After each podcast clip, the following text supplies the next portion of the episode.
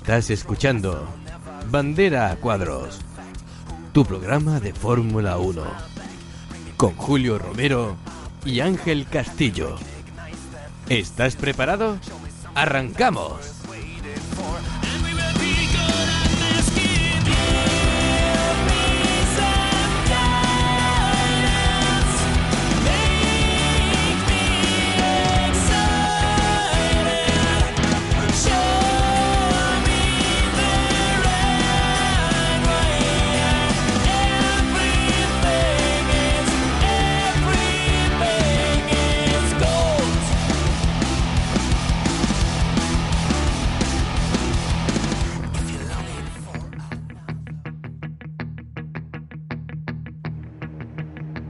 Hola a todos y bienvenidos a Bandera Cuadros, tu podcast de Fórmula 1 en español.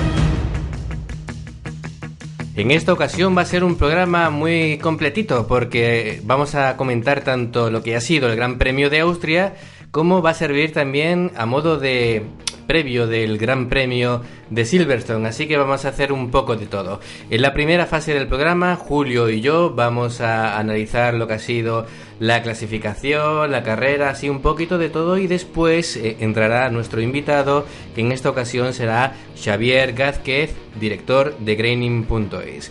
Hola Julio, ¿qué tal? ¿Cómo estamos? Hola Ángel, buenas tardes. Pues pasando un poquito de calor, ¿no? Tenemos una buena, buena ola, ¿no? Que que nos está, por lo menos aquí en la, la parte sur, estamos friéndonos. La verdad que ya bandera cuadros número 14, mm, muy contento, ¿no? Porque eso significa que creo que estamos haciendo las cosas bien. Y nada, tenemos gran premio este fin de semana en Silverstone, Inglaterra. Vamos a analizar, como dices tú, el GP de Austria. Y nada, hablaremos con nuestro ya amigo y parte de bandera cuadro, Xavier. Efectivamente, eh, la cabeza visible ¿no? de esa gran web de Fórmula 1 que es graining.es. Y bueno, la verdad es que eh, como viene siendo habitual, siempre eh, tenemos en este caso Xavier, ¿no? Pero últimamente hemos tenido un par de invitados, Xavier y alguien más que nos acompaña, ¿no? estamos haciendo gestiones y trámites para traer gente de mucho, mucho, mucho nivel eh, que, como salga no lo vamos a creer ni nosotros mismos de que ese tipo de invitados esté aquí en el programa, pero es bastante probable. Ya iremos dando eh, pistas cuando esté la cosa más segura, ¿no? Porque eh, siempre que, que, hacemos además en Facebook el juego de adivina cuál va a ser el, el invitado de la, del próximo programa, cuando lo decimos ya está grabado, entonces eh, no queremos especular, queremos siempre hacer las cosas sobre seguro y lo que sí es que eh, la tónica de, del programa siempre va a ser esa, vamos a traer a alguien que comparta su sabiduría de la Fórmula 1 y además vivida desde dentro, ¿no? Eh, en el caso de Xavier, que, que, ya viene siendo habitual, vamos, ya es alguien que prácticamente es el, el trío titular, ¿no? Aparte de, de nosotros. Eh, ha vivido tantos y tantos grandes premios desde dentro. Eh, de hecho, eh, se nos marcha a Bélgica dentro de, no mucho, a finales de verano. Efectivamente. Y llegarán novedades. Eh, y bueno, vamos a hablar un poquito de este gran premio. hablar de las clasificaciones. y que, que, bueno, yo creo que mm, más problemas de los previstos en principio para el tipo de circuito que era y llegábamos con la ilusión de, de esa especificación 3, ya nos reímos por no llorar, de, de, McLaren Honda. Y, que bueno, eh, el sueño duró poco.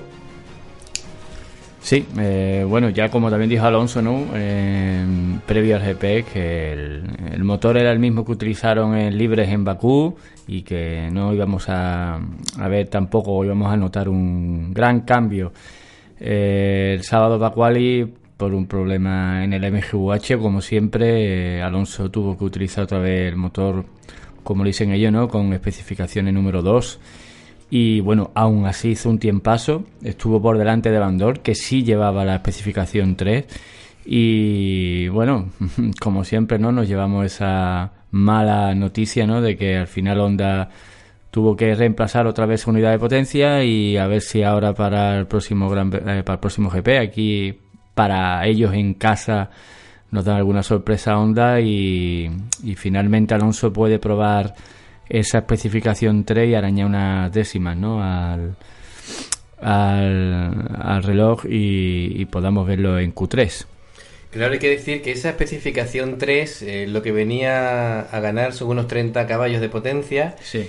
Que, que claro, decíamos que eh, sí, Honda ha traído esa especificación 3, pero es que los demás equipos también traían novedades. Entonces, al final, esa novedad se quedaba en, nada, que es lo que venía a decir Alonso. Dice, bueno, me traes eso cuando los demás han traído eso mínimo o mucho más, y al final a mí no me sirve absolutamente de nada y eh, hizo una mejor clasificación con 30 caballos menos que su compañero, ¿no? Sí, sí. Eh, después, eh, una sorpresa para mí fue el tema de los Williams, porque estuvieron bastante bien en grandes premios anteriores y de pronto los vimos tan abajo que después en carrera fue otra cosa, pero me sorprendió, ¿no? Ver a Massa tan lejos y ver a, Stroll tan lejos cuando Stroll venía de hacer podium y entonces ¿Tú cómo lo viste, Julio, el que estuvieran tan abajo? A mí me sorprendió mucho.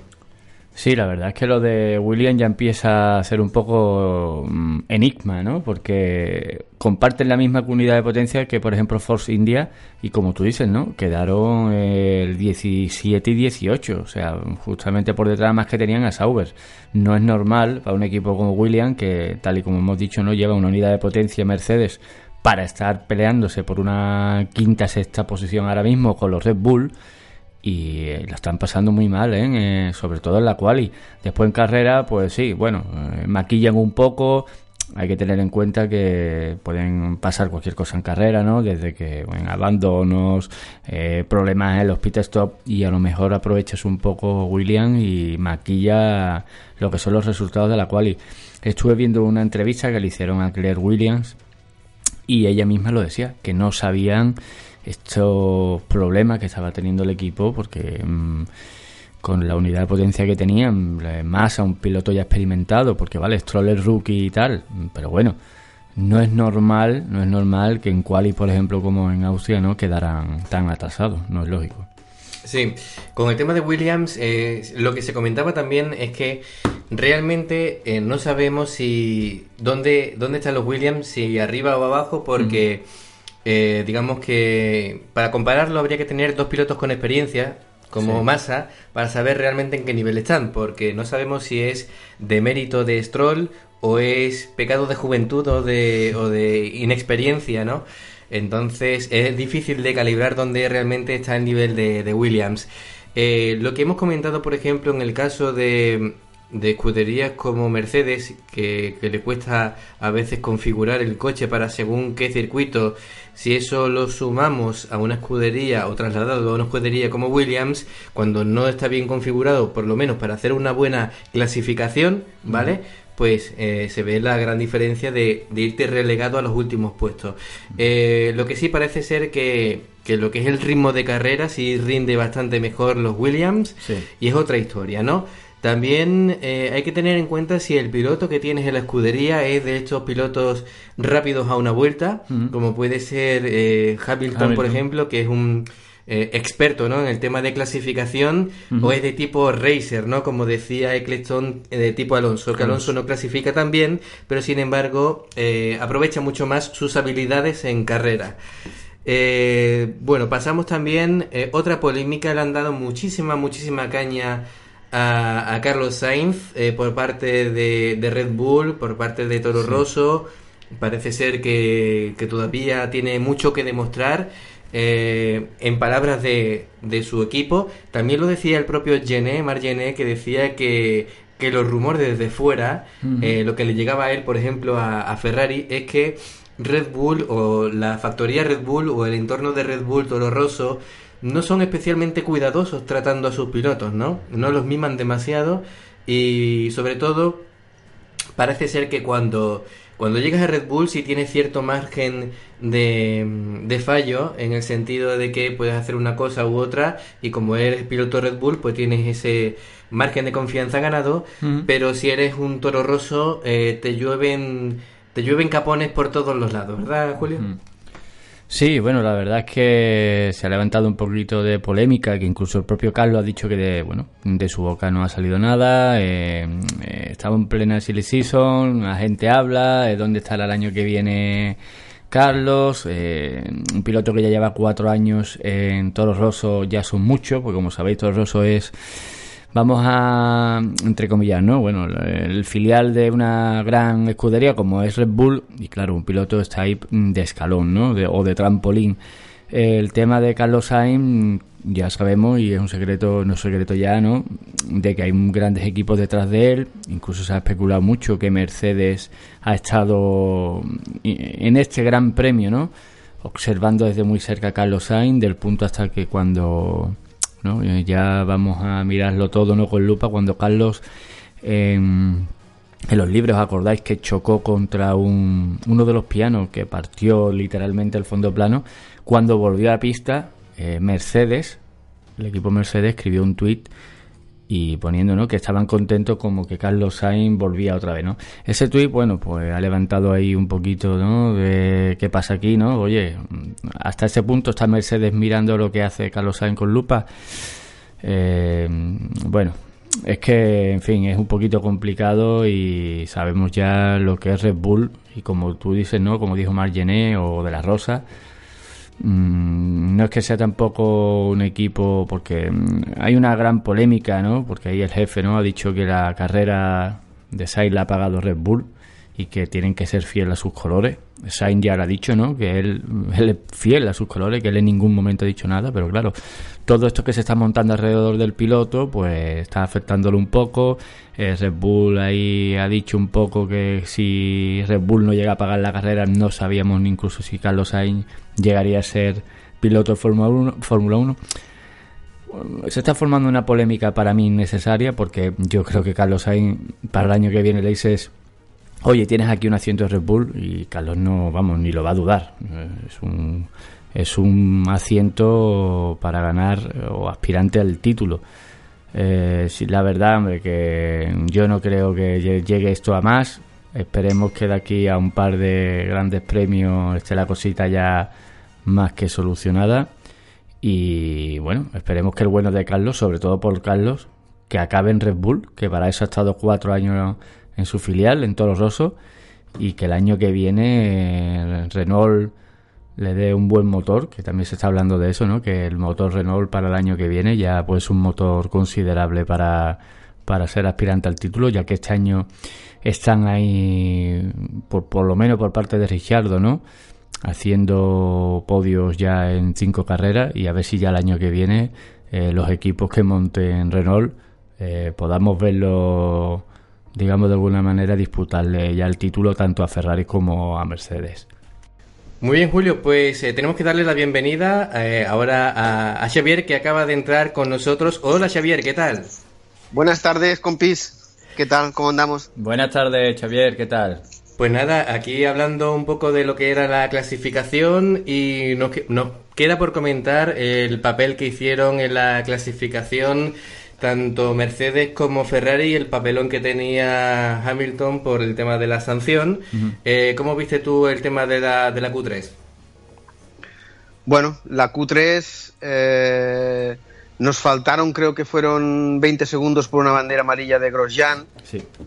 Que no sé si hubiera influido en el tiempo de botas si, si se le hubiera podido arrebatar la, la pole a botas, no sé si Hamilton o Vettel venían, venían en tiempos más rápidos, no, no sé si, no lo sé, ¿eh? sinceramente no, no lo sé.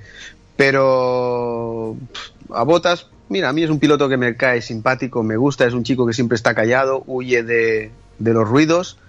Para mí, merecida y merecido ganador. Y ojo, ah, Mercedes ahora, si Botas sigue sumando y sigue ganando con el mismo coche, el dilema es para Mercedes. Sí, bueno, y ahora tenemos aquí a, Botas con el sobrenombre de, del de los reflejos casi sobrehumanos, ¿no? Porque la salida que tuvo eh, realmente que se miró con lupa y tuvieron que publicar los resultados. Yo me mm. imagino a Vettel pegándole al volante, ¿no? Y, pegando gritos de por favor revisarlo, ¿no? Que este hombre se ha saltado la salida. Y, bueno, eh, ha habido, en el caso de, de, la salida de Fórmula 1, ha habido casos como eso. Comentaban el otro día el tema de, por ejemplo, de, de la época de, de Renault, esas grandes salidas que hacía Alonso, el dispositivo que tenían, que, bueno, eh, se, lo, se, lo, comentaron en tu intervención, ¿verdad? En el programa Julio de, Alonso, Alonso, Fisichella, Trulli. Salían muy bien. los, Renault, los Renault salían muy bien. Sí, sí, eh, comentaban eso, que tenían una especie de dispositivo que tenía un pitido, que, que, bueno, lo tenían programado para que cuando se quitara la, la, luz y ganaba esa eh, milésimas, ¿no? Para salir un poquito antes. Por lo visto, eh, el tiempo que tarda el semáforo, ¿no? Dependiendo de cada circuito, pero el tiempo que, por lo visto, desde que Charlie Whitey le da el botón hasta que se apaga, se estima que es entre 2 segundos y medio y 2,8. ¿Qué pasa? Hay muchos pilotos que encuentran uno, dos y ya van soltando embrague y, y salen, ¿no? Decían que Alonso, pues en eso era un experto y la verdad es que Botas pues ha sorprendido a todo el mundo. Eh, yo en Twitter puse, bueno, un retweet, ¿no? De una persona, ¿no? Que hizo un vídeo, eh, bueno, sería un GIF, ¿no? Donde se ve, aún con el semáforo en rojo, cómo se ve ya el coche acelerando y soltando ya un poquito el embrague. Pero también, lo, también ese GIF se veía con pantalla partida. Eh, claro, es ha sido un poco polémico porque decían que no, lo que tú dices, que si tal, que si no era la imagen real, que si ha podido ser, claro, se ha podido adulterar un poco. si, hablamos de, dos milésimas y pones una imagen con pantalla partida con que no lo ves. Con que vaya un poquito descuadrado el audio. Claro, La imagen, perdón, ya no lo ves. Eh, claro, sí es que ahí lo único que lo que se basan es en, las luces de, revoluciones que hay, pero bueno, el coche tampoco se mueve, se tiene que mover, se tiene que mover. a Botas le salió redondo, le salió redondo. Bueno, es que lo hizo perfecto. De esas de esas, una cada 100. Efectivamente. O sea, eh, Vettel también un año también salió, creo que fue en. No sé si era. En, ¿Qué circuito fue? ¿Japón, puede ser? Mm, pues no me acuerdo. ¿Cuándo? Pero también hizo un. también sí, pero, pero, pero mucho más descarada y no dice nada. Claro. y, y, no le sancionaron ni le quitaron ni nada. creo que ganó. O sea, no sé qué circuito es, tendría que, mirarlo porque me. Mm. Bueno, y Vettel el, salir mm, con el coche girado, ¿no? También y un poquito al lado y, tampoco le hicieron nada. sí, sí, era, eh, Yo creo que era el menos indicado para, para comentarlo. Sí, sí, sí, sí, sí. se ha hablado mucho, ¿no? Que aquella carrera en Australia, ¿no? Fue, creo, donde se colocó fuera, digamos, de los márgenes o del cajón, ¿no? Donde debe colocar el coche. Hamilton también lo hizo, Hamilton también lo hizo. Claro pero por eso, ¿no? Les recriminaban un poco que cómo cara estaba ahí, que si Bota había salido tal, cuando él, en fin. le salió perfecto. Me estoy diciendo que Hamilton y Vettel hicieron eso y no, les pasó nada. Es raro, es raro. Nada, nada, no, no, nada, nada, nada. es un poco extraño. siempre es Hamilton y Vettel. Yo, yo la actitud de, de Vettel, de, niño llorón, hostia, es que ya cansa. Ya cansa un poco. Cuando ponen el resumen de de los sonidos de, la mm. radio es tremendo, ¿verdad? Todo el tiempo quejándose. Ese hombre estará bien del corazón porque le va a dar un mm. síncope un día de estos, ¿no? Mm. Eh, cada cosa que, hace cualquier piloto de al lado está gritando a los cuatro vientos. Estúpido, idiota. Sí, sí, sí, sí. Tiene... Malas maneras, vamos a dejarlo malas maneras. No, precisamente. Eh, en fin. Que, bueno, al final resulta que, esa salida espectacular y empiezan los problemas porque eh, por un lado el coche de Sainz no funciona bien, el coche de Max Verstappen no funciona bien y ahí llega el torpedo Kvyat y la lía parda. Ha vuelto, ha vuelto, ha vuelto. Torpedo Kvyat ha vuelto, ¿no? Y se llevó por delante pues, al bueno de Fernando, Fernando se llevó a Max pero bueno.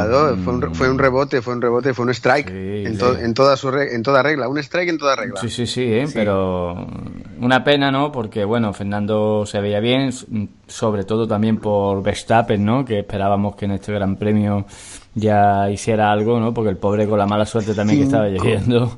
Pero bueno, en fin. Cinco carreras abandonando. Cinco, de siete, ¿no? de las siete últimas, sí. Siete, las siete últimas abandonando. Es un poco, ya es un dato a mirar, ¿eh? O sea, y, no, y no lleva motor Honda, ¿eh? No, no, no, no, no, no. No, no eh, que sepamos. Sí, sí, sí. Hombre, yo diría que no, que, que Renault. Y los datos están ahí, ¿no? Tiene, eh, si, comparamos los puntos eh, de Ricciardo y de, y de Max, mm. pues, ¿no? Y llama la atención, ¿no? Lo que también hablamos, Xavier, de la caña que le han dado a, Sainz, bueno, y la caña que se le da a los toros rosos, que no se les puede dar a los pilotos de Red Bull, que tienen como esa confianza extra de los errores cometidos, y que, que bueno, eh, un piloto que ha abandonado 5 de 7 carreras y que encima está diciendo que se quiere ir a Ferrari, pues un poquito, ¿no? Es decir, tampoco están las cosas como para, para jugar. Hmm. Bueno, al igual es idea de, de su padre, no de él. Sí, el padre yo creo que tiene que ver ahí algo también. Eh, está influenciado, eso, eso yo creo que cualquiera ya no lo sabemos. Y es una pena, ¿eh? porque ya lo comentamos en el programa anterior, 18 años, a lo mejor se está dejando llevar un poquito, ya... Eh, bueno, se dice, ¿vale? Tú sabes que yo tengo línea interna, como sabéis ya. Se dice que Marco, cuando acabó el Gran Premio en Austria, tuvieron una charla los dos un poco vamos a dejar la calorada, bueno, que como se dice aquí, ¿no? Un rapapolvo, tirón de orejas, ¿no? Porque... Pero, ahí, pero Max ahí no tenía culpa ninguna. no, no, no, no, no, en esta ocasión no. En esta ocasión no. De hecho dijo que, mm, que él sabía que iba a terminar abandonando antes del impacto. Dice, porque el coche no iba. Claro. El coche ah. no iba. Em, en la salida, él, no hizo buenas. Lo visteis, ¿no? Entró eh, el auto calado y ya dijo, ¡buf! Se quedó ahí en medio. Pero es que le entró, le entró a él. Sí, le entró, le entró a Hulkenberg. Sí, Le entró, no sé quién, qué piloto más también, también le entró. sí, sí. entonces, no sé. Con que ese, eh, creo que tienes que aguantar un poquito, porque hace un poco de subidita, la salida. Sí. Y tienes que aguantar el coche, que es como, como en Austin, ¿no? Que, que, también al hacer subida tienes que aguantar un poco el coche, o en, Mónaco también creo que también hace un poquito de subida ahí. Entonces, no sé, de hecho, en, sí que es el, tiempo del semáforo que comentabais, que era dos con algo, sí. sí que sí que puede ser que incluso sea algo más, porque en la, en la mañana, en la carrera de Fórmula 2, sí. ya hubo un accidente en la salida porque un piloto también eh, calculó mal el tiempo y cuando fue a arrancar le entró el anticalado y vino uno por detrás y uno se lo esquivó, o sea, Leclerc Leclerc lo, esquivó, lo vi, lo vi. Pero, pero no sé quién fue el que... además se le caló el que iba segundo ¿no? en clasificación, es decir, claro, todos los demás tuvieron que esquivarle. Y la imagen es muy muy buena, ¿eh? ahí donde se ve las manos de Leclerc, porque lleva otro coche delante, se aparta y se encuentra el coche este en medio y, Leclerc lo, esquiva increíblemente bien. Pero a, lo que voy es que os fijasteis en el tiempo del semáforo como... No, no me fijé, Xavier, la verdad es que no me fijé. Pues yo creo que ahí, ahí está lo que dices tú, que los pilotos cuentan desde que... Sí, es un truco, es un truco, ¿no? Yo, yo creo que, que, el semáforo de Austria era más, era más lento, creo. Puede ser. Al estar allí en el Tirol, ¿no? Pues a lo mejor están más tranquilos allí. no sé. pues, eh, aquí un segundo más, ¿eh? Por lo menos. Pero sí, el tema de las luces a mí me dio la sensación. Yo no, yo no conté en historia, pero yo vi que el paso de, de semáforo a semáforo iba como algo más lento, ¿no? Pero, no me fijé, no, me fijé. Eh, por lo menos la sensación, no sé si los nervios o lo que sea. Puede ser, puede ser, sí, sí. Eh, no. Sí, dime, Xavier. No, no, y que de hecho la primera impresión que tienes cuando ves salir a Botas es que se, es que se ha saltado, se ha saltado, ha hecho un jump ¿eh? start. Es verdad, ¿eh? Yo cuando lo dijo eh, Betel, mm, eh, sí que es verdad que la primera imagen es un poco, es que bueno, es que justo apagarse el coche salir, es que como hemos dicho antes, lo cuadró de una manera increíble, ¿no? 0 con 2, ¿no? es, que son, es que son tantas, tantas cosas que, coincidieron bien, porque coincidió la salida con la posición justa del embrague. Sí, sí. Es que de esas 100, cada 100 te saldrá una vez así de esas. Seguro, seguro. Sí, sí, Era, la carrera de botas, total. ¿Sabes? Es el día, cuando tienes el día, tienes el día. Eh, además, eso sale muy bien y, de hecho, por, por ritmo, eh, Botas jugó un poquito también con el tema de, neumáticos porque cuando él quería, de pronto le sacaba 4 y 5 décimas por vuelta a Vettel, es decir, parecía que estaba controlando el, tema. Y, y, bueno, es decir, eh, lo que quedó también muy claro durante la carrera, a mi modo de ver, es que eh, Kimi ha asumido perfectamente su, su rol de número 2 y de hecho...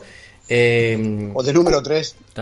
Sí, jugaron. O de, número 3, porque el número 2 debe ser Marchione o Arribavene. Sí, bueno, ahora hablamos de las declaraciones de, de Marchione. Efectivamente. Eh, que bueno, que jugaron con su carrera directamente para intentar frenar eh, a Botas cuando salía, pero eh, le pasó como un avión, no hubo, no. hubo manera de, pararle y al final le estropearon la carrera a Kimi, que, Kimi, eh, él tranquilo con las declaraciones, dice, él que hace lo que puede y ya está, tampoco se va a alterar.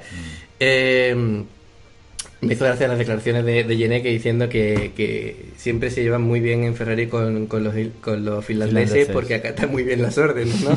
y, que, en ese sentido no tiene ningún tipo de problema, ¿no? Yo, también supongo, digo, lo que supone hablar con Kimi, lo que supone hablar con Vettel, con la lengua que tiene, pues tiene que ser una diferencia un poco notable. Y también, eh, por cierto, escuchando aquí a nuestro compañero, a Joan Villa del Prat, que, que hizo una, unas declaraciones me parece que fue en Onda Cero, que eh, diciendo que con la declaración que ha hecho aquí el, el, máximo dirigente de Ferrari, que, que ni caso, que, que, en esta en esta época que, puedan el despiste. Claro, efectivamente, que los equipos que no hay que hacer nada de caso ni a lo que diga ahora Mercedes, ni a lo que diga ahora Ferrari, ni mucho menos a las declaraciones de, de que no realmente que no tiene que ver en ese tipo de decisiones, ¿no? Porque muchas veces se está hablando antes de tiempo, ¿no? Porque eh, que todo puede dar muchas vueltas, porque decía Joan, dice, si Hamilton gana el mundial, claro. muchas posibilidades de que se vaya, como ha hecho Rosberg. Eh, Kimi también hay posibilidades, y entonces empiezan el juego de, eh, mm. claro, entonces, ¿tú qué vas a necesitar, no? Además, mm, me hizo gracia las declaraciones de Lauda Sí. Alonso es el mejor piloto de la parrilla, ¿sabes? Pero no lo necesitamos. a mí eso no me cuadra. Es decir, si tú tienes un puesto vacante, digamos que se va a Hamilton, y tienes un piloto que, según Lauda, y para que Lauda te dé una palmadita a la espalda ya tiene que llover, pues diga, es el mejor piloto del mundo, pero no lo necesitamos. Ah, yo ese tipo de declaraciones tampoco las entiendo. Sí, sí, sí. ¿Me bien? Eh, bueno, eh, es que nadie, nadie te va a enseñar nada. Hasta, al menos hasta septiembre no se van a empezar a, a, eh, a, ver cosas, ¿no? Porque Botas tiene contrato de un año, me parece, solo. pero, pero si gana el Mundial, ¿qué haces? ahí está el tema. Pero mira, yo os lo digo, el, digamos, el enigma ya lo dijo Alonso, dijo, ahora mismo ningún equipo va a hablar del año 2018. ¿Por qué? Porque es que está la cosa muy igualada, Ferrari y Mercedes están jugándose el título, estamos viendo ahí que Red Bull mm, cada vez se está acercando un poquito más. Eh, sería ahora un poquito loco de que un equipo, tanto Mercedes como, como Ferrari, ¿vale? Eh, hablaran de algo de esto. O sea, es que Imagínate de que ahora Lauda dijera, pues sí, ya tenemos a Alonso prácticamente confirmado y tal y cual. Bottas acaba eh, perdiendo el mundial, Hamilton también. Imagínate, ¿no? Lo que lo que podría pasar a raíz de unas declaraciones. Hasta estamos a media estamos a media temporada. Claro, claro, hasta final, como yo lo que dijo Alonso también, a partir de septiembre. A partir de septiembre que ya aún así yo creo que van a echar las cosas más o menos igualadas a partir de septiembre ya iremos escuchando rumores con un poquito más de consistencia y yo me quedo también lo que dijo Alonso. El año que viene tengo plan A, plan B y plan C y los, y los tres son ganadores. No creo que esté hablando de irse a Williams ni de irse a Sauber. no. Plan A, plan yo, B y plan C. Yo, yo, yo, te digo, yo te digo Espérate que Xavier tiene línea directa con ah, McLaren. Sí, sí, di, no, no, no, yo no, yo no tengo línea directa con McLaren. yo solo tengo línea directa con vosotros, si lo sabéis. eh, yo creo que, que Alonso se va a quedar cada vez, cada vez, a ver, estoy más convencido de que Alonso se va a quedar con el McLaren. Mm, sí, sí, eh, de hecho es una, una, hipótesis que todo el mundo está barajando y que cada vez tiene más, más fuerza lo que dices. ¿eh? A, mí, el que me desconcierta es, es ese agua que dice que, que, están teniendo una evolución genuina. Sí, sí, lo, mm, lo, de genuino no, no yo o, tampoco, o, saben algo para el año que viene que nosotros no sabemos. Sí. O, ¿Tú qué opinas, Xavier?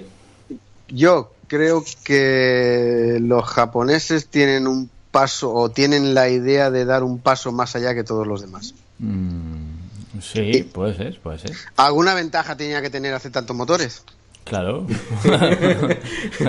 claro, está claro. Además, con las piezas que van tirando van haciendo un motor nuevo. Ten en cuenta que Honda en el momento que se supone, ¿no? Que arreglen esos problemas con el MGUH y tal y consigan ese extra de los 160 caballos que le dé también esa fiabilidad al coche. El motor Honda con el coche McLaren, mmm, ojito, ¿eh? Ojito. Es que, es que estamos ¿eh? hablando, estamos mm. hablando de Honda, no estamos hablando de, de, una marca que, a ver, es que sí, que que, la han cagado todo lo que tú quieras. Pero por ejemplo, cuando llega, cuando quitan a, a Arai que Arai nos vendió humo, bueno, ¿sabes? pero, pero, pero meten a, Hase, a Hasegawa. Mm. E, este hombre cogió un proyecto que ya viene, ya viene fallido, ya viene mal este proyecto. Él, ahora pues, supongo que este año pues lo que ha tenido es que este año y el anterior lo que han tenido es que ir deshojando la margarita a ver de dónde. Ahora rompe de aquí. Bueno, ¿qué era esto? ¿Cómo se hizo esto? Pues investigar. ¿Cómo se hizo? ¿Cómo, cómo llegaron a ese diseño? ¿Cómo.? ¿Sabes? Porque empezaron con un motor, eh, el McLaren talla cero, que era un coche que, que, que bueno, un símil de, de, Red Bull, ¿no? De que coches súper, súper, súper finitos, súper estilizados y, y, fue un desastre. Ya. Y fue, también, también, también eh, Honda a lo mejor están trabajando en el motor del año que viene. Eh, o, en el coche del año que viene y no lo dudes no lo dudes que el, coche el coche del año que viene sí. está está ya horneado claro entonces yo lo que también intuyo es vamos a sobrevivir como podamos este año, pero os vais a enterar del coche que vamos a sacar para el año que viene. Hombre, yo os voy a decir una cosa. No sé si os habéis enterado, pero Sauber ya ha dicho que para el año que viene nada hay de motores Honda.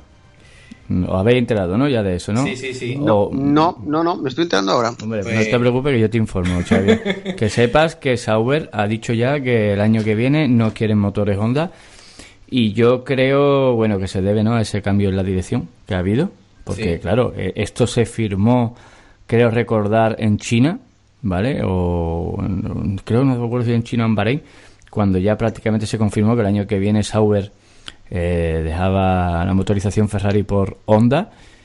Y ahora sabéis, ¿no? Que ha habido un cambio pues de. Pues con Basier, con, Basier van a, con Basier van a tener motor Renault. Pues efectivamente, ahí va y yo, Xavier. Basier ha sido, estoy casi casi seguro, no por supuesto seguro, pero yo diría casi seguro que ha sido el que ha dicho el año que viene, yo estoy ahora ya aquí de jefe y el año que viene no quiero motores Honda. Eh, bueno, mm, ojito al dato. Te lo puedes tomar en ese, en ese sentido o también de que McLaren haya visto algo que todavía nosotros no hemos visto y sí, tenga un tema de exclusividad y, haya dicho. Y confíe, en vez de probar ese año o dos años con, Sauber, para que se haga el motor, confíen que el año que viene tenga un. que todo cuadre y, y, siga con, como dice Xavier, que siga todo McLaren, Honda y a ver si Alonso. Sí, sí. Pero es que a mí la idea de que, de que Sauber fuera el conejillo de Indias y ir rompiendo motores tampoco, tampoco me gustaba porque tampoco creo que lo merezcan. Tampoco, eh, ¿sabes? No, no lo encuentro justo. Que va muy bien para evolucionarlo, sí. Pues, eh, no sé, eh, crea otra escudería y haces como Red Bull, ¿no? Red Bull y todo Rosso.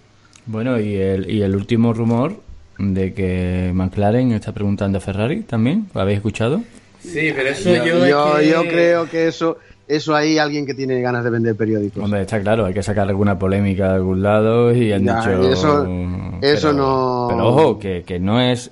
Que no es que... A ver, que no es un rumor que... O sea, que tiene bastante consistencia y, en el paddock ahora en Inglaterra se va a hablar mucho... Pero claro, yo igualmente no veo, no veo que McLaren monte el año que viene el motor de Ferrari, pero se está hablando, eso sí. No, yo no, lo creo. Yo creo antes cualquier otro otro motor que, Ferrari. Mira, incluso antes Mercedes que Ferrari. Hombre, claro. No, si, si montaran alguno que no sea Honda, yo estoy casi seguro que. Es como lo que, lo que decían que, que, en Hungría después iban a montar motor, Mercedes. Eso, a ver, es que ni está preparado, ni se puede hacer, ni. No, yo no lo veo tampoco. Para un cambio de motor y preparar el chasis necesitas dos tres meses. Claro. habrá gente que se piense que cambiar el motor es sacar uno y metes otro. la gente piensa como. Sí, sí, más o menos. Como, eh, Brown GP. Brown, claro. hay, que, Brown GP. hay que decir también que cuando el motor que montó Brown eh, no tenía MGUH era mucho más sencillo de montar tenía muchos menos puntos de, anclaje y demás es decir que necesitabas la mitad de tiempo es decir un mes y algo. Un mes y algo aún así y, era un mes y algo intensivo en pretemporada para estar listos para comenzar la, la, y lo hicieron sí sí. Claro y lo hicieron y la gente se piensa que a mitad de temporada vamos a coger otro motor, vamos a adaptar el chasis y milagrosamente vamos a montar un motor Mercedes. No. Cinta americana aquí y te ponen un motor. ¿Y, tú piensas que yo, siendo campeón del mundo, te voy a dar a ti, mm, por mucho que me pagues, te voy a dar el mismo motor que tengo yo? No, no, para nada. No, eso está claro. Para nada. Aunque dicen que por ley, ¿no? Mm, cuando firman, creo que no lo, no lo comentó Joan Villa del Prat, que están obligados a darte, vamos a entrecomillar, ¿no? El, mismo, el mismo, material. Eso es, eso es. Ahora, ya que te lo den o no, no sé yo. dicho el hecho. Eso, eso es. Ah, te dan el, te dan el mismo material, pero a lo mejor el, el, software te dan el software antiguo. Tú vas con el software y, y la casa madre, motorista, es el que lleva el software más, más actualizado, porque es, una evolución constante. Eh, nadie tira no, no, no es su propio tejado. Eh. Claro, si fuera solo motor, dices, bueno, a este motor se le pueden sacar tantos caballos de más, vamos a darle tantos más. Con estas revoluciones tenemos tanto y podemos apretar hasta aquí sin que se rompa. Venga. Mm. Pero luego está el software, está el térmico, está el eléctrico, está el turbo, está.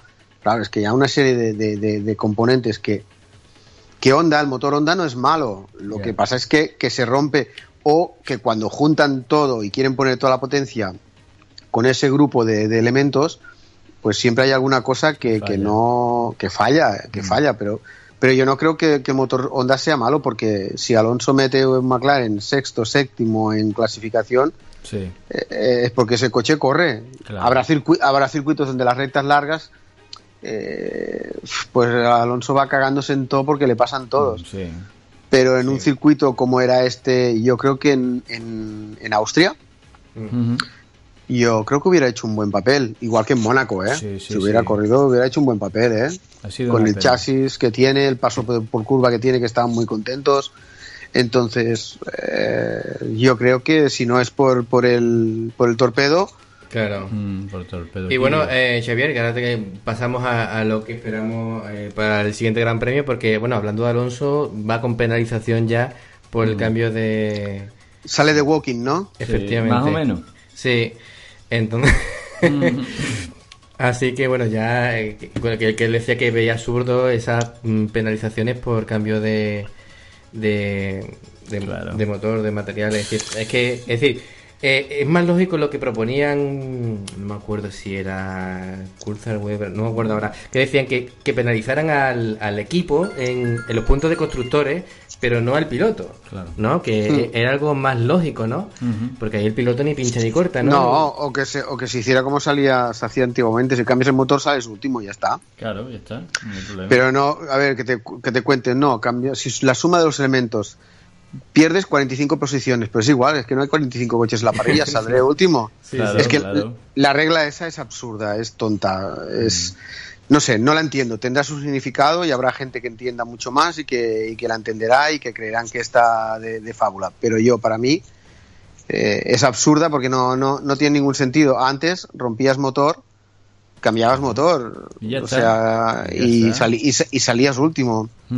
Mm. O, rompías la caja de cambios. sí, como la pasada Hamilton. Claro. Entonces, no lo sé, que te penalicen con tantas posiciones, pues no sé.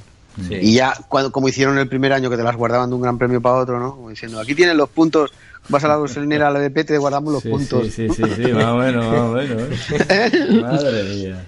Pues y, claro, este, año, que... este año que se dediquen a rodar, a rodar, a rodar y a probar todo, y yo creo que el año que viene pueden dar una buena sorpresa si realmente han dado con lo que se cree que han dado. Sí, ¿qué, podemos esperar de, de Silverstone, Xavier? Eh, bueno, vamos a centrar un poquito en los que tengan posibilidades, ¿no? Red Bull, Ferrari, Mercedes. Mira, eh, Silverstone es un circuito que a Red Bull le puede ir muy bien, las curvas esas así entrelazadas. son, porque Red Bull tiene un paso por curva muy bueno. Mm, si te miras los números o miras los tiempos de, mm, del Gran Premio de Austria, eh, el coche que te diría que el coche con mejor ritmo de carrera era el Red Bull. ¿eh? Sí, sí, sí, sí. Sí, sí, totalmente. Ni Ferrari ni Mercedes. ¿eh? Mm. Entonces, es un circuito. Yo pienso que Alonso puede ser un circuito donde se le puede, se le puede dar bien porque los pasos esos por curva favorecen al, al, McLaren. Evidentemente en las rectas pues perderá todo lo que pueda ganar en, en el sentido, en los sectores más revirados, las curvas rápidas. Pero Ferrari, Mercedes, yo creo que Mercedes va a ir muy, muy, muy fuerte ahí, porque es un circuito que le va a ir muy bien. Y Ferrari, pues nos tiene acostumbrados ya este año que se adapta bien a cualquier circuito. Mm. Entonces creo que también van a estar ahí, aunque creo que van a estar por debajo de, Mercedes, de una forma más clara quizá que en el, que en el de Austria. ¿no? Mm. A ver, a ver qué pasa. Eh, yo también creo que los Mercedes van a ir, están, están delante de nuevo. Eh, lo único que, que, bueno, como ahora tienen dos pilotos que, que optan eh, directamente por el tema del Mundial, a ver si Vettel eh, no hace un Kimi, ¿no? Como en 2007 y pesca en río revuelto y al final, eh, quitándose puntos unos a otros, coge y al final es el que se corona, corona campeón. No lo sabemos. Todavía es pronto, pero vamos, puede pasar. Eh, Tiene 25 puntos de ventaja, ¿no? Que es una carrera, ¿no? 20. Vettel. 20. 20. bueno, no sé si lo sabéis, que yo salí este fin de semana en la tele, en Movistar. ¿Os lo he dicho? No sé si lo sabéis. Bueno, yo lo recuerdo. No, no, vale. Acordaros de la pregunta que hice. Tengo 40 mensajes en el teléfono, pero no. Ah, ah vale, vale. pues acordaros de la pregunta que hice. Incluso Pedro de la Rosa dijo: No, yo creo que al final esto va a ser un Hamilton-Vettel, Vettel-Hamilton. Hombre, mm, yo no les quería discutir a Pedro de la Rosa, evidentemente, pero yo le iba a decir, ojito, de que como Bottas gane un par de carreras más o le saque unos cuantos puntitos a Hamilton y a Vettel, podemos llegar a un final de, temporada apretado. A ah, Claro, esa, esa fue mi pregunta. eso, es lo bonito. Eh, por cierto, detalle buen detalle que tuvo Hamilton de acompañar a Bottas en la foto de, grupo, cosa que no hizo Max con Ricciardo, una vez más. Sí, sí.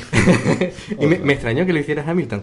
Eh, es, que, es, que, lo tenía su padre encerrado en la habitación, sin salir, sí. Pero bueno, eh, hay, que, hay, que, hay que ser deportivo, ¿no? Ante todo, y, apoyar a tu compañero. Eh, tampoco. Hamilton en eso ya ha cambiado mucho. No era el Hamilton de lo del 2007, 2008. Es como a Max. Max, volvemos a lo mismo. Tiene 18 años. Eh, como también dice Xavier, un poco influenciado también a lo mejor por su padre. Pero yo creo que de aquí a dos, tres años más, el holandés poquito a poco irá ya madurando un poco más y yo creo que, que cambiará el chip, vamos, seguro. Bueno, a ver cómo se da. Eh, Xavier, eh, eh, ya nos quedamos sin tiempo en este programa que, ha sido un poquito, por circunstancias, no, no puede durar lo que quisiéramos. pero bueno, gracias como siempre por haberte pasado por aquí. Estamos comentando antes de tu, de tu entrada de que, de que bueno, vamos a seguir la tónica de, ir trayendo A, a invitados eh, que nos hablen en primera persona de la Fórmula 1. Eh, así que nada, este veranito pueden ocurrir cosas sorpresas, sorpresas, eh, pero bueno, hasta que no haya... ya, teníamos una para hoy, pero no pudo ser finalmente por temas de avión. sí. Eh, pero bueno, eh, está viajando a... Claro, es que es la cosa de tener un gran premio tan cerca, ¿verdad? es que se lo han solapado, hay dos grandes premios y... Todavía las conexiones mientras está en el avión no las hacemos. así Que... De momento.